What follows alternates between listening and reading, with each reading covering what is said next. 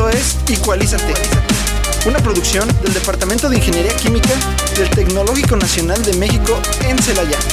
Entrevistas, cápsulas, reportajes, investigación, eventos, posgrados y todo relacionado con las diversas áreas de la ingeniería química. Bienvenidos.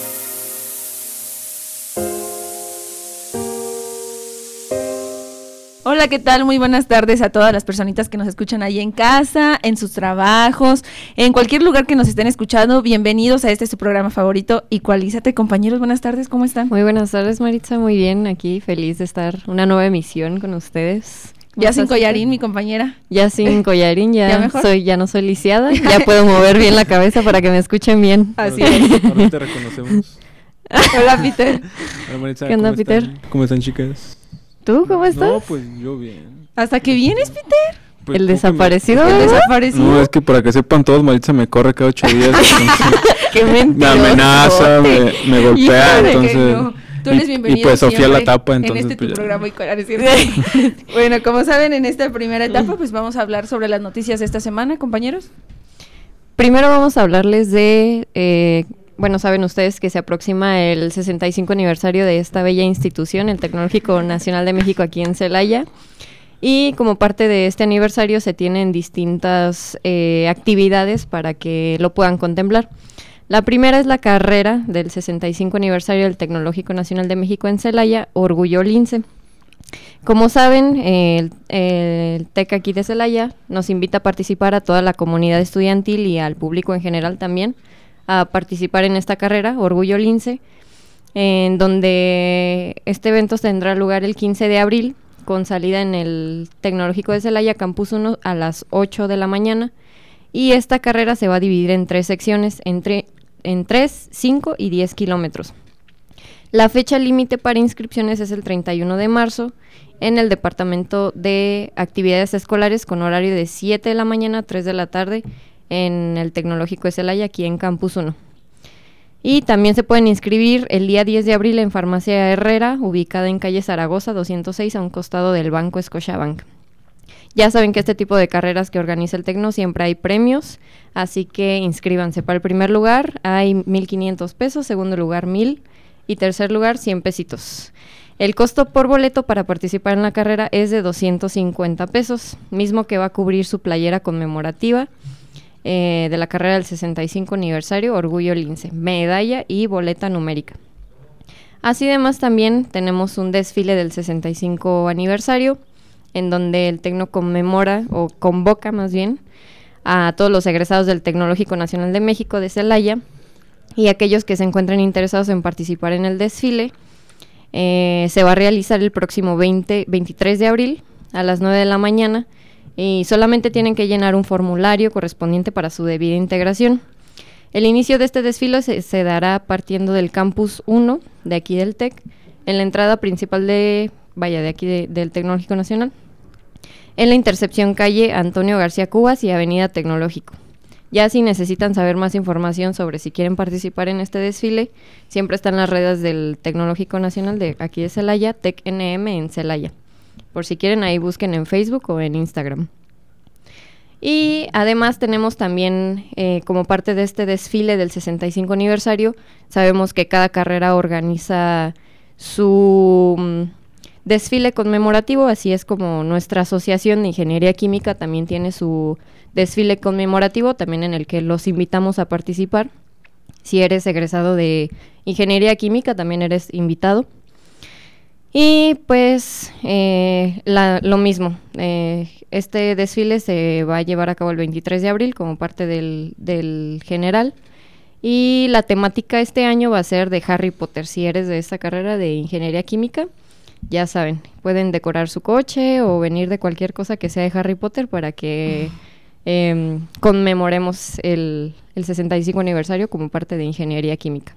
Que ojalá que sí participen, porque justo estábamos en clase con Azalia, que es la, la de la Asociación de Química, y dijeron que aparte de química había muy poquita participación. Entonces, compañeros, compañeros egresados, pues ojalá se tengan la oportunidad de, de, De participar, participar. en este evento. Que quizás para algunos es- va a ser el último, ¿no? Igual. Siendo parte. Sí. de este. Ok. Eh, como dice también, tenemos, los estamos invitando a, en este año de festejo al evento de Oigan Señores el Tren por parte del Ballet Folclórico del Instituto Tecnológico de Celaya. Eh, el Ballet Folclórico en compañía del conjunto Son Lince, de aquí del Tecnológico de Celaya, ofrecerá nuevamente esta última puesta en escena eh, llevada a todos ustedes de forma gratuita. Si no pudiste verlos antes, no te pierdas la oportunidad y consigue tus boletos. Estos boletos los podrás obtener en el Centro para las Artes del Tecnológico Nacional de México en Celaya, en Campus 2, de lunes a viernes de 10 a 1 y de 5 a 8. Entonces no se lo pierdan, este, el evento es gratuito, pero si tienen que pasar por su boletito. Ahora para mm, ya esta última noticia es convocatorias de posgrado de Ingeniería Química. El Departamento de Ingeniería Química del Tecnológico Nacional de México en Celaya convoca a egresados de una licenciatura para el caso de la maestría y egresados de una maestría para el caso de perdón, para el caso de Doctorado. de doctorado Ujú. en Ciencias en Ingeniería Química y áreas afines a participar en el proceso de selección e ingreso para el programa de doctorado o de maestría, dependiendo el egreso, en Ciencias en Ingeniería Química. El proceso de admisión para ingresar será en agosto de 2023 y para mayor información consulte la página oficial del tecnológico celaya.tecnm.mx. Bueno, y pues estas fueron las noticias de, de esta semana. Esperamos, como ya dijimos, todos los, los compañeros puedan participar, así seas de otra carrera. Y pues nada, hay muchas actividades, ¿cierto, compañeros? Muchas Ojalá. actividades, sí, sobre todo del 65 aniversario. 65. Sí. Hay demasiadas para que si pueden participen. Participar no en la carrerita, carrera. aunque quedemos en último lugar. Sí. Pero bueno, ah, a ver, pueden llevar a sus si mascotas ¿Qué si quieren, o sea, cualquier cosa. Bueno, ojalá que la gente que nos está escuchando puedan participar. Buenas tardes, les habla Luis Fabián Fuentes en Igualízate. eh, un saludo nuevamente y bueno, regresamos al aire. Y bueno, el día de hoy, este, pues tengo sentimientos encontrados al, este, con la próxima entrevista que voy a realizar. eh, voy a hacer un enlace telefónico con Carlos Rojas, mejor conocido en la escena michoacana como Caliche Caroma. Hola Carlos, buenas tardes. ¿Qué onda, Luis Fabián? ¿Cómo estás? Qué pasión. Pues con sentimientos encontrados por porque por un lado me da mucho gusto este platicar contigo eh, aquí en el entorno de radio, pero también este pues con una gran tristeza por el motivo que, que hacemos el enlace el día de hoy. Este Sí, hombre, sí, sí, te refieres a la. Sí, este, bueno, comentarle al auditorio que la semana pasada eh, falleció en un accidente automovilístico Irepan Rojas, eh, allá en la ciudad de Morelia. Y bueno, pues eh, comentarle al auditorio cuál es la importancia de, de Irepan para la escena de Morelia y la escena musical de Michoacán en general. Este, bueno, primero que, que 100 pesos, perdón, es que estoy acá en la librería. Eh, primero que nada, pues decirte que sí tuvo un accidente de pan, pero estuvo como unos 10 días en, en, en, en- en recuperación, en, pues tratando de, estaban en el hospital, eh, las noticias habían dicho que iba a salir, porque yo estuvimos en contacto con la familia, eh, habían descartado el daño de la médula espinal, bla, bla, bla, y pues al último ya no la libró, ¿no? Y el 12 de, la noche del 12, ya casi para el 13, eh, pues murió. Pan Rojas, y pues sí, como bien lo mencionas, la, importancia de Pan Rojas en el ámbito cultural, no solo michoacano, eh, sino nacional, ¿no? Incluso me atrevería a decir que internacional, por el, porque tocó varios, del tema que estuvimos escuchando antes con el grupo Yastense, que, que, que que lo tenía con su tío, que su tío también ya murió, fíjate, murió antes, este, unos, pues como unos par de años antes, unos tres años antes más bien. Eh, Tito Próspero tenía en ese grupo de Yastense, junto con Fran- Franco Lugo y Roger Vargas, uno de los que ha tocado mucho con, con Idepan, también en otros proyectos como Pollo Mingus o el Juan Carlos Cortés Blues Band. Y bueno, eh, porque lo que hace Idepan, lo que lo hace muy interesante es que él proviene de una familia purépecha, también en Guanajuato, de hecho, hay purépechas, en eh, ahí, ahí hasta ya se extendió la, la, la cultura purépecha. Eh, eh, él tocaba música tradicional en varias, porque pues su papá y su mamá también son de, además de promotores de la cultura purépecha, unos grandes defensores y, y- eh, han hecho mucho. Rocío Próspero Maldonado, la mamá, y Reneo Rojas, en paz descanse también el papá. Eh, y pues nada, Idepan interpretó música tradicional, pero también interpretó este jazz, también interpretó funk, también interpretó groovy, rhythm and blues, eh, este, sones de tierra caliente, incluso en esta última etapa, antes de morir, estaba tocando salsa en un bar acá en Morelia con una banda, una orquesta que se que toca en un lugar que se llama Bambú. Entonces, bueno, eso en cuanto a la música, pues la diversidad de géneros, eh, los instrumentos que tocaba, pues era el trombón, el, contrabajo y el bajo. Es un poquito como nomás una embarradita, ¿no? De lo que él, hacía. Eh, y pues sí, pues importante porque también se codió con, con grandes músicos de la escena nacional, pues, ¿no?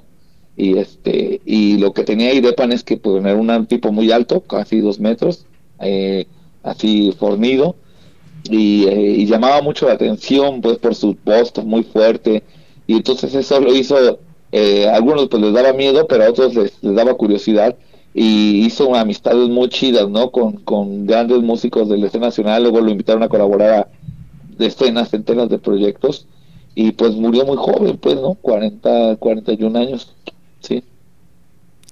sí, este, fíjate que esa parte sobre todo, ¿no? Porque bueno, pues ahora sí que nosotros tres más o menos éramos de la misma generación y pues sí, sí se, sí se siente mucho la pérdida de Irepan, no solamente porque su carrera iba en ascenso, ¿no? Sino también por la cuestión de edad y este, y pues, o sea que era una este sus aportes a pesar de que pues era eh, relativamente joven este pues ya eran muy marcados ahí dentro de la escena michoacana. Yo por ejemplo me acuerdo de haber ido a, a tocadas de los Pollomingus este de mismo Yastense de la JC Band este con los que él llegó a colaborar. Y bueno pues también en otros eventos no tan no tan formales. Por ahí nos acordábamos de una anécdota en la semana, no sé si te acuerdas de cuando, bueno, lamentablemente otra pérdida de, de Ramón Méndez Estrada, que por ahí habíamos este, hecho alguna colaboración para este, una lectura. ¿Sí te acuerdas de esa anécdota? Claro, claro, claro. Y este, pues fíjate, eh, cuando estuvo la enfermedad de este poeta infrarrealista Ramón Méndez Estrada, que es nombrado y pues le gustaba mucho a Roberto Bolaño. Eh, quien fue que los bautizó así como eh, infrarrealistas, a San Mario Santiago Papasquearo, a Cuauhtémoc eh, Méndez Estrada, eh, Max Rojas también ya fallecido, Edgar eh, Artó y muchos otros escritores. Entre ellos, el los más sobresalientes, pues digamos, fue Ramón.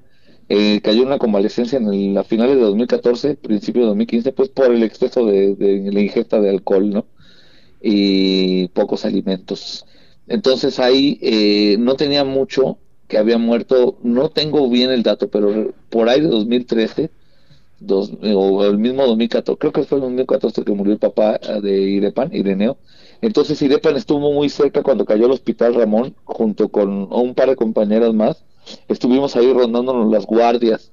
Pues muy empático, pues, ¿no? Eh, y muy, le pegó muy fuerte la muerte de su papá, pues claro, no podía ser de otra manera. Y entonces pues él, él eh, un poco cuidó con mucho eh, em, nostalgia, por decirlo así, de la reciente muerte de su padre, al buen Ramón.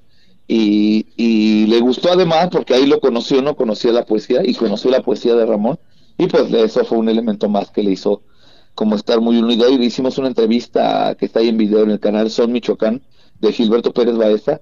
Eh, ahí lo entrevistamos y justo hoy me acordaba en el internet, buscando ahí algunos recuerdos, pues ya sabes, te pones a ver de las interacciones que yo había tenido con Irepan por, por las redes, aparte de las, de las en, vivo, de live action, em, que ese proceso de la grabación de la entrevista de Ramón Méndez todavía en la casa de Ramón Méndez acá por el Panteón en Morelia, el Panteón Municipal, el registro fotográfico del, del, making of, del, del, proceso de la grabación de la entrevista y de las fotos que hizo Wendy Rufino, las tomó Idepan, él las tenía en su muro y le puso buscando un poeta.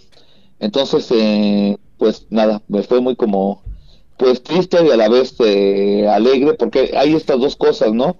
Ahora que estuvimos ahí en el en Galloso, aquí en un, pues en el lugar donde se vela y un panteón, eh, Jardín del Tiempo le llaman, acá en Morelia, porque eh, a él lo enterraron allá en Tingambato, originario de su familia, pero antes de lo del cuerpo estuvo aquí en velación tres horas, de las cinco a las ocho prox.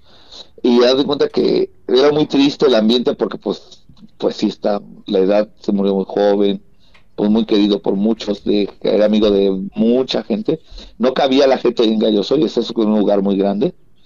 Pero además había una fila de músicos para tocarle junto al ataúd, ¿no? y eso te habla pues de alguien que, que tenía una presencia muy muy cabrón. Luego hace falta pues que uno se muera para que se dé cuenta más o menos cuál es el valor de uno en la sociedad no qué triste que sea así pero pero bueno es como esta ambivalencia entre lo muy triste pero también muy chingón que todos quisiéramos o yo pensé no ojalá que cuando yo me muera así la gente también vaya a, a despedirse porque algo algo chido hiciste en sus vidas para que te recuerden con mucho cariño, ¿no? Pues sí, este, y bueno, pues vaga este espacio como un recuerdo para el buen Irepan.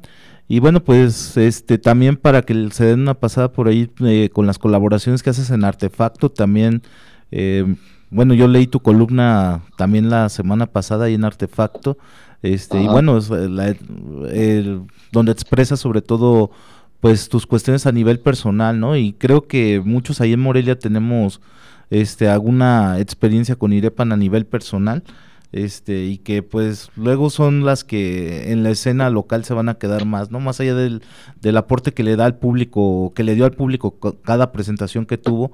Y de hecho se pueden encontrar un montón de videos en YouTube donde pueden ver este todas las eh, varias de las presentaciones que tuvo y con los músicos que tú mencionas o sea de músicos de muy alto nivel a nivel nacional este donde la gente pues se puede beneficiar de esto. Pero creo que a nosotros como comunidad creo que nos va a quedar más eso en el fondo, ¿no? La pérdida de, de alguien que nos aportó a nivel personal.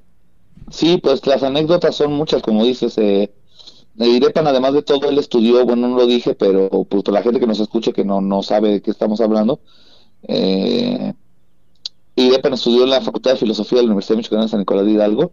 Ah, ah, no, no, ya no siguió, ya no prosiguió. Ignoro si se tituló, no, no, no sé, pero sí terminó ahí y, y pues tenía por parte de su papá, él fue un gran investigador, eh, hablante de purépecha alemán, inglés, bueno, un personaje don Ireneo, eh, pues tuvo este gusto y heredó una biblioteca muy chida y siempre tuvo ese gusto por la lectura, leía pues filosofía por nuestra formación, pero también muchos textos políticos, muchas cosas como siempre estaba muy informado del acontecer político era una persona además activa eh, eh, en todos los sentidos, ¿no? Y entonces ese, ese tipo de cosas la llevaba a interactuar con mucha gente, con ingenieros, con abogados, con albañiles, con, con este carpinteros, con miles de personas, pues, ¿no? Eh, a mí me, me, sorprendía. En las últimas fechas también estaba vendiendo mezcal, pasaba más tiempo por Tingambato y, aquí venía a tocar las tocadillas que le salían y luego venía y distribuía mezcal. Justo tres días antes del accidente los dos días antes del accidente vino y dejó unas botellas de mezcal para mi hermano Giovanni que le compraba seguido. Entonces eh, pues es un tipo que siempre estaba metido en, en muchas cosas como pues inventándose la existencia como decimos. Eh, pero además de todo, eh, Pan Rojas era, como lo demostró en esto, en esto que les contaba, de estar en el, en el hospital con Ramón, sin realmente conocerlo, pero por sentir pues empatía, eh, siempre se solidarizaba con las causas eh, sociales, ¿no? Con todas, con todas. Era algo muy, muy chido de Irepan que tenía por ahí en esta nota que tú refieres en el artefacto, que se llama Irepan y yo eh, pues hablaba de, de, esos momentos como la cuando los los estudiantes lo, yo soy 123 o 132 ya no me acuerdo. Eh, eh, también estuvimos en lo de 2006 recuerdo cuando el fraude de AMLO en ese primer fraude con IDEPAN anduvimos ahí haciendo pues haciendo la democión contra Felipe Calderón y haciendo un montón de cosas, ¿no?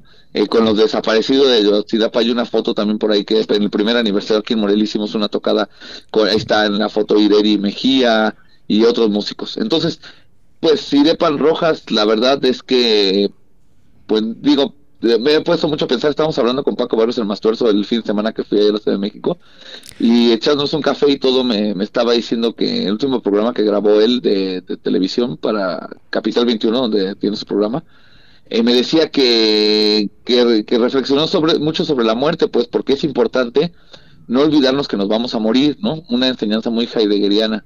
O sea, siempre tener presente nuestra muerte para que eh, todos los días vivir, vivirlos como si fuera el último día.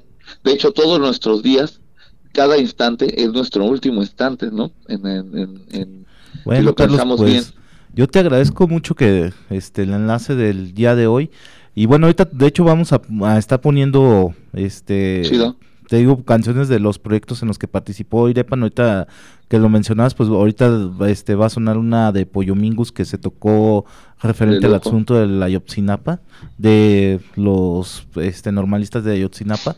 Sí, el disco se este, llama ¿Dónde están las tumbas, no? Ese disco. Sí, donde sale esa rola que tú dices. Sí, la es de los desaparecidos. Y bueno, pues invitarlos también al auditorio a que te sigan también a ti en en el proyecto que tienes allá en radio, en el sistema michoacano, el de Librosfera, y también este los escritos que sacas en Artefacto. Y bueno, agradecerte nuevamente que hayas aceptado nuestra invitación para platicar hoy.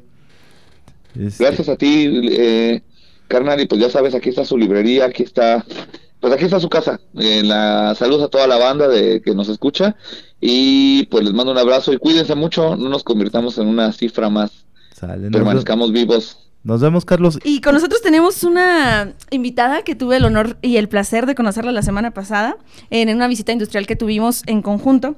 Ella es María Guadalupe Flores Martínez. Ella es estudiante de posgrado eh, con el doctor Lubier. Y el doctor Lubier, justo compañeros, les platico porque ustedes no estuvieron ahí, y a todos nuestros radioescuchas, eh, pues es profesor de una de mis materias. Entonces nos llevó a una visita industrial y ahí fue donde yo conocí a Lupita te podemos decir Lupita, ¿verdad, Lupita? y Lupita, no. no. Este, bueno, bienvenida, Lupita, primero. Bienvenida, gracias por estar en este programa, este, que nos estés acompañando. Justo como decíamos, tú eres estudiante ahora de, de, posgrado, de maestría, ¿cierto? Sí, sí, así es. Estoy estudiando el tercer semestre de la maestría en Ciencias en Ingeniería Química. O sea que ya un semestrito y ya... Sí. Ya, y ya es el último. La patadita de la buena suerte. Ajá. Ok. ¿Y tú eres egresada de aquí del tecnológico? Sí, así es. Soy egresada de la ingeniería bioquímica. Ok. Nada más que ahora estoy en ingeniería, bueno, en maestría en ingeniería química. Y ¿Qué te exacto, ¿qué, sí, ¿qué, fue? Porque ¿qué, te hizo cambiar de, Aunque son muy parecidas a los dioses de química? Ah, exacto, por eso, ¿no? Porque No, pero aunque quieras, aunque quieras sí, o sea, son afines, son carreras afines, pero alguna cosa diferente ahí tienen que tener. Sí, porque pues justo como, perdón, como comentaba el doctor Lubier en la entrevista que le hicimos, para entrar a un posgrado de química tienen que ser áreas afines y bioquímica es parte de esas áreas afines, entonces por eso pudiste entrar, pero bueno, sí, platícanos. Bueno, pues creo que hubo pues varias razones, ¿no? Por ejemplo, yo este, hice residencias y igual estuve trabajando en una empresa que es del giro de agroquímicos. Entonces yo en, ese, en esa ah, parte estuve trabajando como química analista en el área de absorción atómica. Yo determinaba metales pesados y nutrientes. Entonces, desde esa parte yo no estuve mucho en contacto con la parte como bioquímica, ¿no? De trabajar con microorganismos, con toda esa parte bio. Entonces, desde ahí como que me llamó mucho la atención toda esta parte del análisis instrumental. Entonces yo como que dije, bueno, pues esto como que me llama la atención, ¿no? Claro. Entonces yo veía, por ejemplo, el, el póster y el flyer de, de la maestría aquí de, Ingeniería Química. Inscríbete al posgrado. Sí, ¿no? Eso es para videos y todo. Y, y, veía que igual trabajaban como con esta parte de análisis instrumental. Y yo dije, bueno, pues, ¿por qué no? Claro. De hecho, fue como igual un reto, ¿no? De decir, este, sí sé que no es mi área, sé que no es así mi, no llevé materias como tal de ingeniería química, pero sí, como lo mencionan, son, son muy afines, nada más por esa parte de bio, ¿no? Que nosotros llevamos, por ejemplo, bioreactores y ustedes reactores, ¿no? Entonces, hay muchas otras materias en común, como matemáticas, termodinámica. Mecanismos. Sí, exacto, todas esas. Entonces, realmente son dos áreas muy, muy similares entre sí. Hermanas. Muy estrechas. Sí, así es. Entonces, terminas de hacer tus residencias y decides inmediatamente hacer tu el posgrado. el entrar a la maestría? Eh, no, estuve, bueno, en residencias, ahí mismo me contrató la empresa. Estuve un año y medio después de residencias, entonces, es decir, dos años en la empresa. Dos años. Sí, así es. ¿Y cómo llegas al doctor Lubier? Ah, Porque bueno, para las personas que nos escuchan, aquí hay varias áreas en las que puedes hacer tu posgrado, ¿no? O sea, cada doctor tiene como una área específica, vaya. Justo como nos comentaba el doctor Lubier, el de él es el... ¿cómo, cómo? De biopolímeros. Biopolímeros. Biomateriales. Sí, así es. Bueno, eh, haz de cuenta que después de que entras al posgrado, ofertan todos los proyectos. Entonces, mm. más o menos como en el mes de, a principios de marzo, es cuando te dan toda la lista de los proyectos y tú eres, bueno, tú como estudiante de posgrado de primer semestre, eres quien decides qué proyecto vas a tomar. Entonces sí te dan a ti el la opción, de, poder elegir. Sí, sí, sí. Porque bueno, sí, el primer año es de materias, ¿cierto? Sí. Si no me equivoco. O sea, el primer año llevas materias como procesos de separación. Sí. De hecho es primero y segundo. Ah, primer y segundo semestre son de prácticamente materias pero desde primero ya tienes que elegir el proyecto. tu proyecto. y de acuerdo al proyecto, pues ya es más o menos el doctor que, o el área, ¿no? Con el doctor específico. Sí, en este caso es. el doctor Lubier. Sí, sí, así Ok. ¿Y tu proyecto de qué va, Lupita? Ah, bueno, pues mi proyecto, bueno, ahí es donde te digo que me llama un poco la atención porque se utiliza esa parte, ¿no? Que les decía de análisis instrumental. Entonces, mi proyecto, pues, es para elaborar un, un biomaterial para remoción de cromo hexavalente en aguas residuales, o bueno, en, en solución acuosa, ¿no? Entonces, esto se hace mediante la técnica de V visible, que es una técnica de análisis instrumental. ¿Técnica cómo? De V visible. V visible. Es justamente lo que te llamó la atención desde que estabas en residencias. Sí, entonces es un material, bueno, son perlas, de hecho, perlas a base de quitosan y biochar. Okay. Entonces, este material yo, fíjate que yo ya había tenido una, oportunidad de trabajar con un proyecto muy similar. ¿Con el quitosan? Sí, con de quitosan y de otros materiales. Estuve en un verano de la ciencia en la UAC en el 2019, en ese verano de 2019. Entonces ahí yo conocí un poco de esta técnica de cómo se utiliza el quitosan, como ¿Qué, material Para toda la gente que nos escucha, ¿qué es el quitosan? Ah, sí, bueno, el quitosan pues es un biopolímero, es un polímero que se obtiene de, de la quitina, después se desacetila. La quitina se obtiene de principalmente crustáceos, cangrejos, eh, digamos animales que tienen un exoesqueleto. Sí, es una, sí es una proteína, un biopolímero. Ok. Ajá, entonces, de la quitina extraen el, el quitosan. Sí, así es. ¿Y el Hay quitosan un lo que se llama para? Que el quitosan son las perlas. No, bueno, de hecho el quitosan es un polvo, digamos, ¿no? Ok. Digamos que tú eh, tienes, por ejemplo, la cáscara, que es un desecho de los camarones, de los crustáceos, como les mencionaba. Entonces, esa cáscara pasa por todo un proceso que entre ellos pues está la molienda, algunos tratamientos con ácidos, bases, todo eso para como que extraer, ¿no? El componente que nos interesa, que es el quitosan. Y que te quede como ese polvito, ¿no? Que es el muy característico. Después ya se seca y ya pues se obtiene como un polvo. Y es como un polvito blanco. Blanco, blanco, así como amarillento, hueso, ¿no? Sí. Algo así. Sí, una tonalidad más o menos de ese color. Ok, y entonces ya obtienes el kit. ¿A poco? Bueno, antes de eso. ¿Tú haces todo ese proceso también? No, sí, de hecho no. Ah, nosotros ya obtenemos. Yo dije, bueno, va compramos, no. y saca el cangrejito.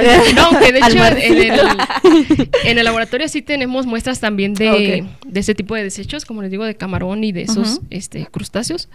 Pero no hemos eh, como tal obtenido nosotros todo ese proceso. Ya Entonces ya lo tienen ahí listo para... Sí, sí lo, compramos eh, de una marca comercial. De hecho, ahorita estamos también probando esa parte.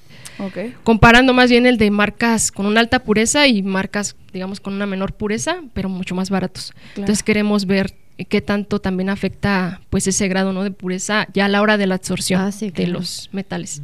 En este caso, el metal que usamos, bueno, que estamos eh, absorbiendo, pues el cromo hexavalente. el cromo. Sí, así es. Bueno, nos vamos a ir a una canción, pero yo me quedé así súper picada. Eh, platicando, bueno, entre cortes también estábamos bien entretenidos con la plática que nos tenía aquí nuestra compañera Lupita, que justo le estábamos hablando de una vez que ya obtienen el quitosan en polvo, ¿qué es lo que realizan, Lupita? Si nos pudieras compartir, por favor. Sí, bueno, como te comentaba, pues es un... lo que hacemos nosotros es un tipo de floculación con un antisolvente tenemos, bueno, ya que se tiene el polvo, se tiene que disolver en una solución altamente ácida. En este caso nosotros utilizamos ácido acético. Y ya que se tiene esa solución, se tiene que gotear, por así decirlo, en una solución altamente básica, es decir, lo contrario, ¿no? Como si fuera nuestro antisolvente. Entonces, al estar nosotros goteando eso, pues, ¿qué hacemos? Estamos dando forma de una perla o de una esfera, ¿no? Sí. Entonces, ahí pues tenemos algunos parámetros en consideración, como a lo mejor la, agitación que está teniendo la solución. temperatura a lo mejor también hay que estar eh, monitoreando. La velocidad del goteo. Sí, también. Sí, algunos parámetros. Y ya que se tiene eso, pues es, así como se forma la perla, ¿no? ¿Y estos este parámetros nos mencionabas que los sacas de un autor francés? Eh, sí, bueno, nosotros con quien más nos estamos guiando un poco es con un autor, eh, bueno, su apellido es Él fue, bueno, de los pioneros que empezó a utilizar como esta técnica de, de hacer perlas con quitosán y todo eso. Entonces es como la nuestra base, ¿no? Por así decirlo. Pero mucho también tiene que ver con, con, la experiencia y cómo se vaya comportando la solución, ¿no? Porque, pues, hasta ahorita, perlas de quitosán y biochar, que es lo que yo estoy haciendo en mi caso, eh, no hay mucho reportado en la, en la literatura. Entonces realmente tú tienes que sacar ahí todo el experimento. Sí, exacto. Sí, entonces ahí tú, por ejemplo, estás, puedes ir como probando las concentraciones también de biochar, igual de quitosan, porque no, no hay como algo así establecido que te diga ponle tanto y te va a dar bien la perla, ¿no? Entonces sí es un poco también de estar como a prueba y error de las concentraciones y todo eso. Que es parte pues de, tu estudio, sí, ¿no? sí, así lo es. Que tienes que hacer. ¿Y el biochar qué es? Ah, bueno, el biochar, de hecho, es una palabra en inglés. la traducción al, español como tal sería biocarbón. Entonces, el biochar, pues es un material, nosotros así ya lo hemos como adoptado, ¿no? Al español, sí, el biochar. Lo bautizaron así. De hecho, yo nunca lo había escuchado, ¿eh? Por eso me llamó la atención. Sí.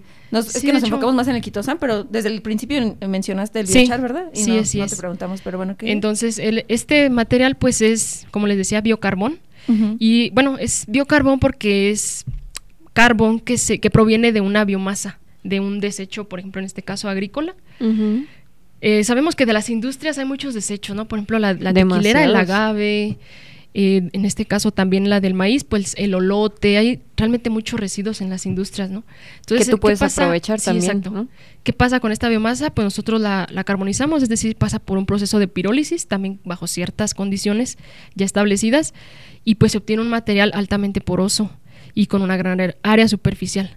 Entonces, mezclando el quitosan, que también es un gran absorbente, mezclando estos dos materiales eh, se tiene una sinergia para potencializar esa capacidad de absorción del material de, de cromo, ¿no? Para, pues sí, para eliminar este metal pesado. Sí, claro. Entonces, hacen como un trabajo en conjunto los dos componentes, ¿no? Sí, sí, así es. Para que tengan una mayor capacidad de absorción. Ajá. Sí, y entonces es. lo que es tu proyecto, ¿no? Sí. La remoción, ¿se podría decir? Sí, remoción de cromo hexavalente, sí, así es. Y este cromo hexavalente, ¿por qué está en el agua? O sea, ¿por qué si la gente no desconoce, o sea, por qué lo tenemos en, el agua? Porque tú tienes que pues, quitarlo. Sí, mira. Hay muchas industrias que Realmente hay mucha normativa, ¿no? Que te dicen como límites permisibles de los eh, metales pesados que debe contener las aguas residuales. Entonces, por ejemplo, hay industrias, eh, principalmente la de la piel, que es donde, la de la piel, del curtido de piel y calzado, que es donde utilizan muchas sales con cromo. Entonces, este cromo tiene esa valencia de, de 6, bueno, cromo hexavalente. Entonces, este es altamente tóxico y cancerígeno. Entonces, por eso es como necesario retirarlo de las aguas residuales, ¿no? Como te comentaba, son principalmente las industrias de la piel y el calzado, aunque a lo mejor también, bueno, de hecho también hay algunas otras como la automotriz, donde utilizan el cromado y todos estos procesos también. Ah, sí, utilizan un montón. Que también tienen esta, estos residuos de cromo hexavalente. Pero estos residuos no deberían de estar ahí, ¿cierto? Ah, sí, así es. Te digo, eh, bueno, pero realmente son otros temas. Es que... Las normativas te dicen un máximo, ¿no? Pero bueno, sabemos que aquí en México pues hay todavía mucha deficiencia en, en esta parte de las normativas. En el cumplimiento de las normativas, porque en algunos casos pues ya están ahí, pero... Pues, sí, exacto. De hecho, ustedes mismos, ustedes pueden googlear, hay una nota pues bastante interesante de aquí mismo del, de este estado de Guanajuato, en León. Hay una industria que este, la clausuraron porque tenía ah. toneladas de cromo hexavalente. No recuerdo Era de pieles. Sí, sí se dedicaba al, curtido de piel. Entonces está, de hecho, clausurada y, y, abandonada prácticamente. Porque sí son, les digo, toneladas de cromo hexavalente. De hecho, pueden googlearla y, pues ahí les va a dar el nombre de la industria y todo eso. Porque sí es un pues es un fuerte problema, la verdad, en el Estado. Y, qué importante que personas como tú, como el doctor, como las personas que, bueno, son más los que están ahí en el laboratorio, pues estén buscando una solución a esto, ¿verdad? Que, normalmente uno nunca piensa en eso, ¿sí o no? Sí, o sea, uno desconoce, en su ignorancia, pues uno no sabe que el agua que tiene la llave común eh, tiene cromo, ¿verdad? O, u otros metales, u otras sales. Pero bueno, este, no sé qué nos quieras decir ya, porque ya estamos casi por finalizar este programa. Eh, ¿Cómo te sientes en la maestría? ¿Ya estás a punto de terminar? ¿Crees ¿Cómo vas con tu proyecto ya lo último? Pues bien, Realmente eh, creo que el, estrés de que se compara con cuando tienes más carga de materias, pues sí es mucho menos, ¿no? Ahorita sí a lo mejor puedes tener algunos exámenes porque todavía tengo algunas materias, pero ya no tanto. Entonces creo que el estrés sí, sí baja mucho, ¿no? Aunque igual ahora el estrés es porque no te salen las pruebas, porque estás batallando con otras cosas, ¿no? Pero pues creo que poco a poco pues todo, todo va saliendo. No, pero al final yo creo que tienes que tener en mente que es para un bien. Sí, sí, así es. Pues qué bueno. Qué bueno que, estés en este proyecto y ojalá, o sea, eh, quizás para el otro año venga y ya estoy estudiando el doctorado, ¿cierto? Sí. Quizás. Ojalá. Esperemos. Muy bien, Lupita. Pues agradecemos mucho tu presencia en este programa y igual a todas las personas que, que nos están escuchando en su casita o en comiendo, qué hambre da ya esta hora. Pero bueno, agradecemos mucho que hayas venido. Eh, es tu programa cuando gustes venir a compartirnos más sobre tu proyecto u otro proyecto que vayas a tener. No Con mucho gusto. Eres bienvenida. No, gracias. muchas gracias al contrario. Compañeros. por la invitación. Pues muchas gracias también, Lupita, por haber venido, por explayarte tanto con tu proyecto, que ojalá que próximamente nos sigas platicando de que cómo vas. Sí. Que por cierto nos faltó tiempo, yo nos faltó ¿verdad? Sí. sí. o sea, por, nos quedamos picados. Nos quedamos picados, sí, o sea, nos faltó ahí explayarnos un poquito más, pero bueno, ya será en otra oportunidad. Sí, y es que de por sí, este, cuando son los 40 o 45 minutos, que es lo que duramos normalmente, sentimos que nos falta tiempo y ahorita que fueron 20, 25, sí. todavía se siente más. Pero, igual sí, sí queremos agradecer pues a ti, Lupita, por habernos compartido todo esto y a nuestro radio, a nuestro radio escuchas por haber escuchado este su programa favorito. en este su programa favorito, Igualízate. Y bueno, los esperamos el próximo martes en punto de las 3 de la tarde en este su programa favorito, Igualízate. Gracias por sintonizarnos una vez más.